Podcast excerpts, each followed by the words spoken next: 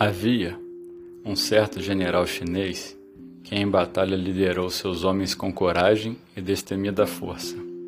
Nada podia levá-lo a sentir medo, pois sua convicção era inabalável. Certo dia, ele estava em casa tomando chá, usando sua mais adorada relíquia, uma bela xícara de porcelana finamente decorada.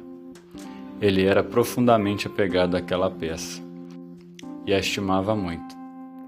Quando fez o gesto de colocá-la na mesa, sua mão vacilou e a xícara começou a cair ao chão.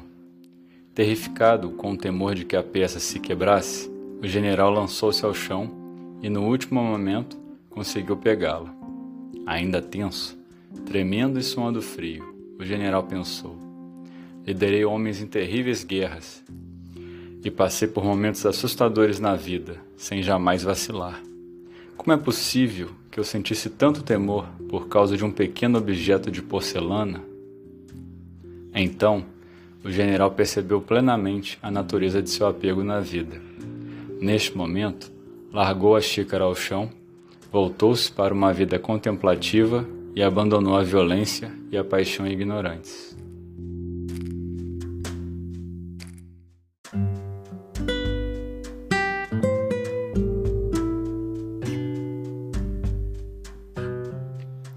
Olá, meu nome é Vinícius Carvalho e você está ouvindo o podcast Caminhar. Seja muito bem-vinda, seja muito bem-vindo. Como a vida pode conter tantos paradoxos interessantes, não é verdade? Um simples evento cotidiano, como tomar chá, pode ser um excelente meio para compreender melhor a si mesmo. O general estimava em demasia sua xícara, e quando quase a perdeu por um descuido, ficou admirado com as sensações que tal situação desencadeou no seu corpo. Sentimentos que não havia experimentado nem em campos de batalha. E ali, ele viu que de alguma forma tinha um grande apego pela xícara e que ela tinha poder sobre ele. Essa consciência é a chave. Com isso em mente, ele simplesmente abandona a xícara e segue em frente. No caso do conto, parece que sua vida toma outro rumo uma verdadeira epifania ou, quem sabe, uma breve iluminação. O que podemos aprender deste conto? O apego pode ser um problema. Podemos ter tanta estima por um objeto ou alguém e não percebermos que isso pode nos fazer mal. Sua felicidade ou bem-estar não está fora de ti, mas dentro. Buscam os prazeres fugazes dos mais variados para dar sentido à existência ou um descanso vida difícil que se leva, aos problemas que aparecem e nos incomodam, aos desejos que não são atendidos, enfim. O apego está presente e não percebemos que isso pode ser um problema e causar sofrimentos. Possamos também, como o general do conto, perceber o efeito que os objetos e as pessoas exercem sobre nós.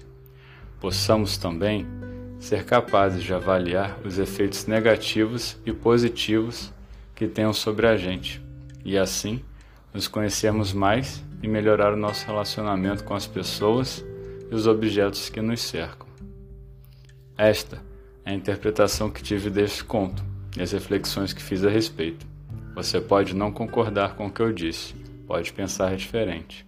Esta é apenas uma narrativa como outra qualquer. E o intuito aqui é um só: provocar a reflexão e uma mudança para melhor.